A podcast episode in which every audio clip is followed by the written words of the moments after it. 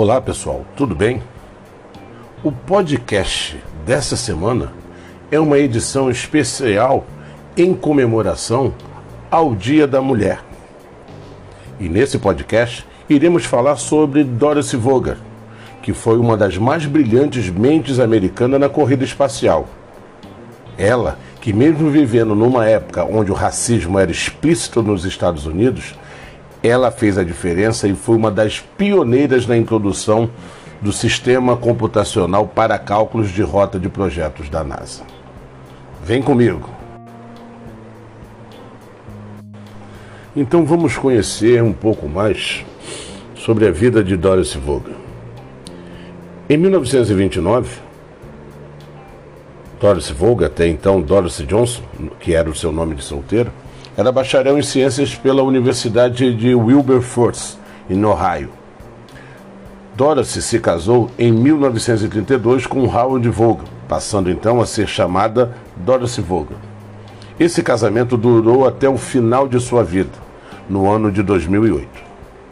Após se formar, devido à crise econômica americana, a Grande Depressão de 1929, Toro se desistiu de seguir seus estudos em um mestrado e resolveu trabalhar em período integral para ajudar no sustento da sua família.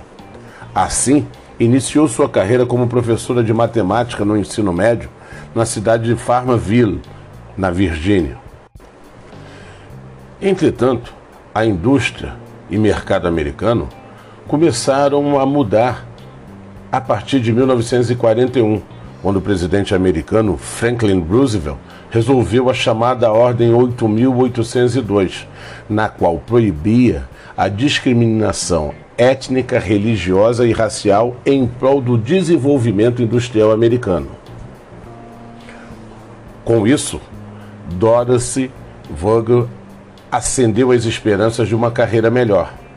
E em 1943, ela se mudou com, com o marido para Newport News, com o objetivo de trabalhar com matemática no National Advisory Committee of Aeronautics, o NACA, que hoje nós conhecemos como NASA. Embora esperasse que o emprego fosse apenas temporário, Dorothy não tinha ideia que isto era o início de uma revolução do lado americano no que diz respeito à corrida espacial. A NASA, devido ao auge da corrida espacial em função da Guerra Fria, precisava de muita gente para suprir a demanda dos cálculos e processamentos de dados para as, as missões especiais e espaciais. Por isso, optou por admitir mulheres negras na equipe. Por tabela, esta também foi uma jogada política para mostrar o apoio da NASA à diversidade. E dentro desse cenário, Dorothy Vaughan foi aceita para trabalhar na equipe dos chamados computadores, pessoas dedicadas a fazerem cálculos. Apesar da aceitação de mulheres negras na NASA, dentro da organização não se esperava muito dessas mulheres, vendo-as mais como funcionárias temporárias. Contrariando todas as baixas expectativas, Dorothy e seu departamento fizeram um trabalho fabuloso e, em 1949, ela foi promovida supervisora de seu departamento, chamada, de forma até mesmo preconceituosa, de Colored Computer Club,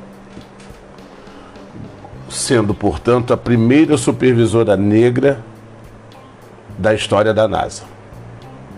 Em seu cargo, Dorothy sempre lutou pela participação das mulheres negras nas então chamadas áreas para funcionários brancos o que era uma realidade.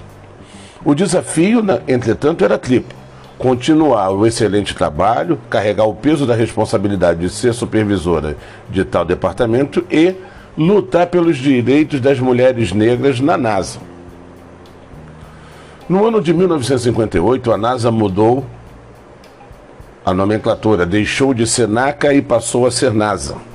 E isso foi muito bom, pois contribuiu ainda mais para a queda do preconceito na agência, mas trouxe uma novidade. A NASA decidiu dar vez à tecnologia de ponta da época e adotar o uso de computadores IBMs para fazer os cálculos. Claro, uma vez que sairia mais barato e seria muito mais rápido do que depender dos cálculos feitos à mão por humanos, que era um fator crucial na corrida espacial, já que a União Soviética estava correndo e concorrendo de igual para igual com os Estados Unidos na questão da exploração espacial.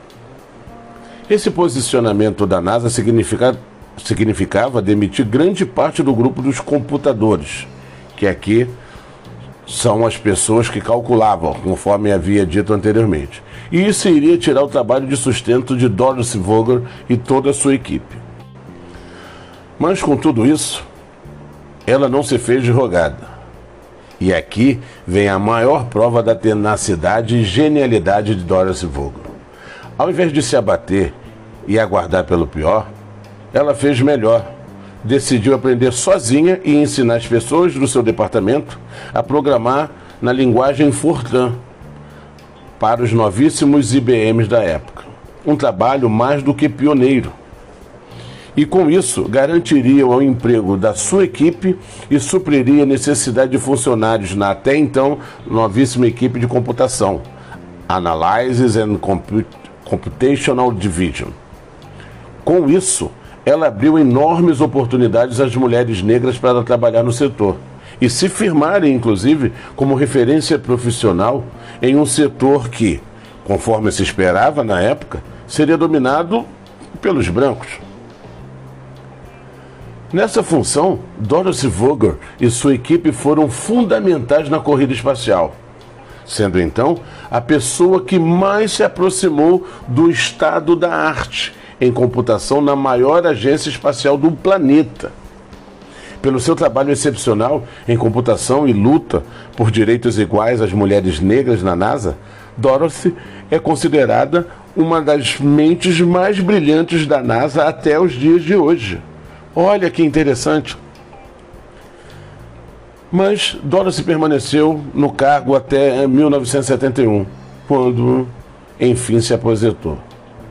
Apesar de suas conquistas terem sido feitas, e feitas há tanto tempo, estas permanecem até hoje como uma lição de perseverança, inteligência e luta por igualdade. Dorothy Vogel faleceu em 10 de novembro de 2008, aos 98 anos de idade. Vejam que mulher brilhante. Você pode saber um pouco mais sobre a história de Dorothy Vaughan assistindo o filme Estrelas Além do Tempo, da autora Margot Sterley. Não perca essa oportunidade. É uma história muito interessante. E assim, chegamos ao final de mais um podcast. Espero que você tenha gostado dessa edição especial pois ela foi feita com muito carinho e é uma grande homenagem a todas as mulheres. Parabéns a todas as mulheres desse mundo. E um forte abraço.